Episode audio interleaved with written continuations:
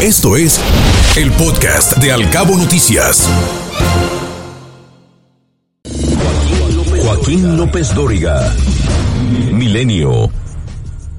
Esta mañana escribe Joaquín López Dóriga y habla de la oposición y cómo esta, desde su punto de vista, se encuentra huérfana. Y es que desde que el presidente López Obrador abrió la temporada de caza de la sucesión presidencial tras el resultado adverso en la Ciudad de México en junio de 2021, la conversación nacional se centró en eso. Sus corcholatas, como bautizó a sus elegidos, apuntan a Claudia Sheinbaum, Marcelo Ebrard, Ana Augusto López y tuvo también que aceptar a Ricardo Monreal. Quien ha tenido más actividad, respaldo y crítica es sin duda Claudia Sheinbaum, favorito del primer círculo del Palacio Presidencial y aparentemente de él. Mientras, en la oposición, insiste Joaquín López Dóriga, no hay nadie. Y se da esta paradoja que confirma la fuerza de López Obrador de que habiendo ciudadanía, no hay liderazgos ni estructuras. Esta es una sociedad políticamente huérfana que sabe lo que quiere pero no tiene con quién. Así, Dice Joaquín López Dóriga que todo apunta a que en las elecciones federales del año que viene, López Obrador ganará la presidencia con su candidato. Lo más que puede hacer la oposición y que esperamos que se logre es alcanzar mayoría en el Congreso, Senado y Cámara de Diputados para contar con el contrapeso necesario ante la extensión del gobierno de la 4T.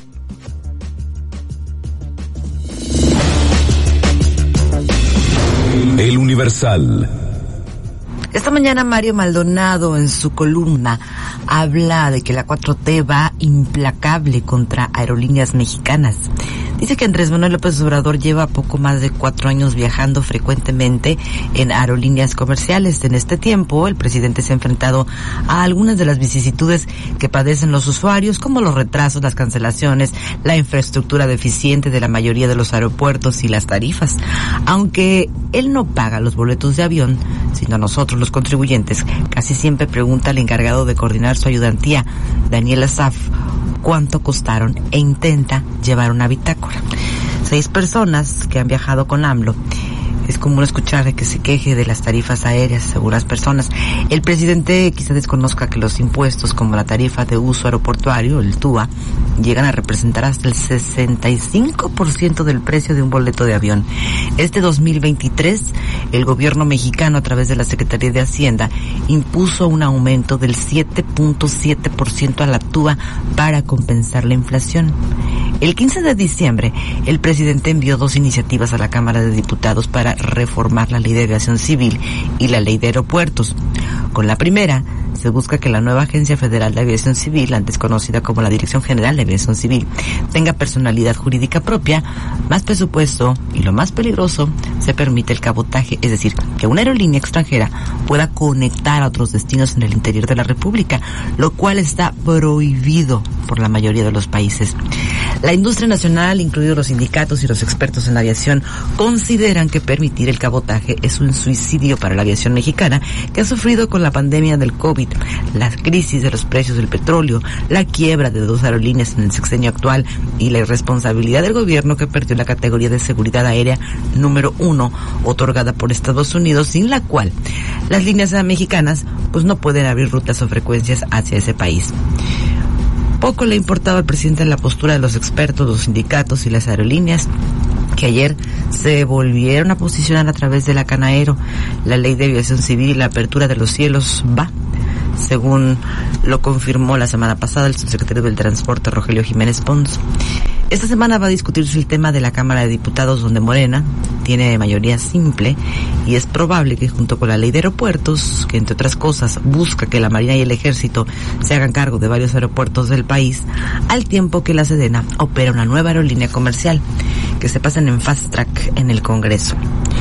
En el sector aéreo y turístico vaticinan el golpe final para las aerolíneas que quedan como Aeroméxico, Volaris y Viva Aerobús, sobre todo porque ya llevan dos años compitiendo en desventaja con las aerolíneas estadounidenses por la pérdida de la categoría 1 de seguridad aérea, la cual, dicen en la 4T, va a recuperar para abril o para mayo.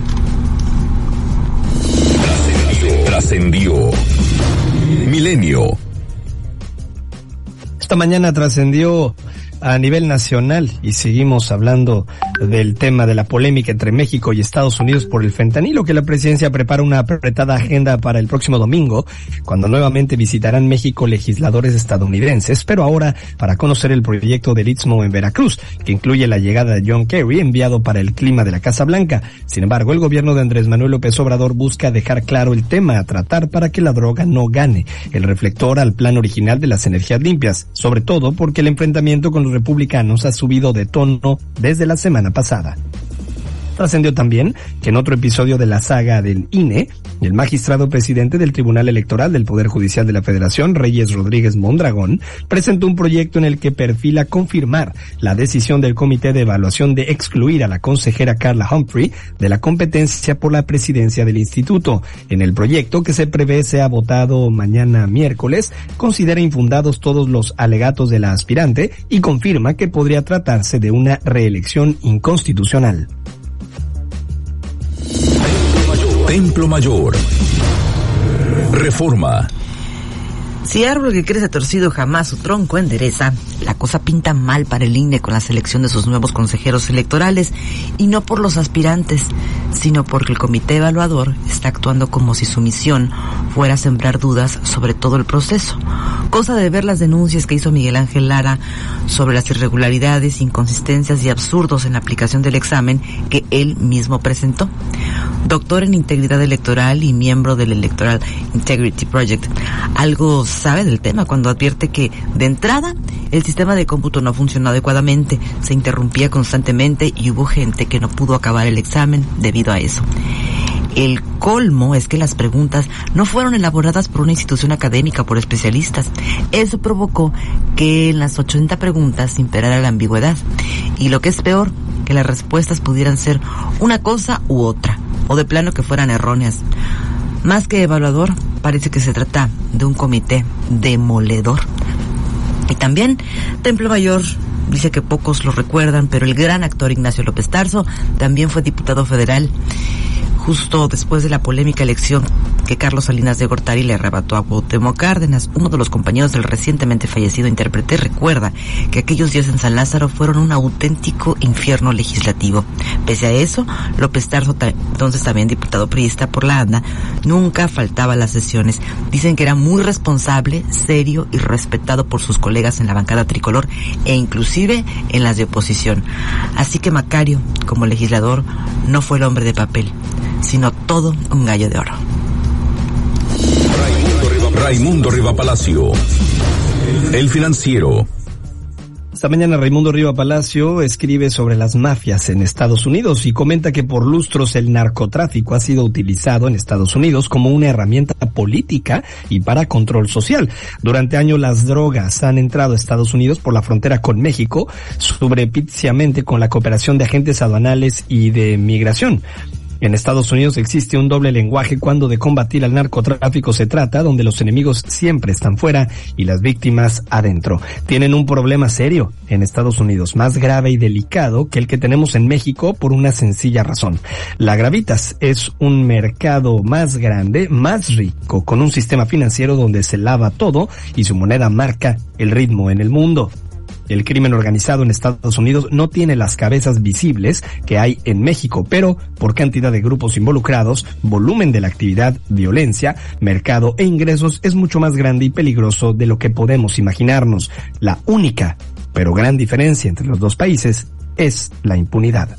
Escuche Al Cabo Noticias de 7 a 9 de la mañana con la información más importante de los cabos, México y el mundo por Cabo Mil Radio 96.3 siempre contigo.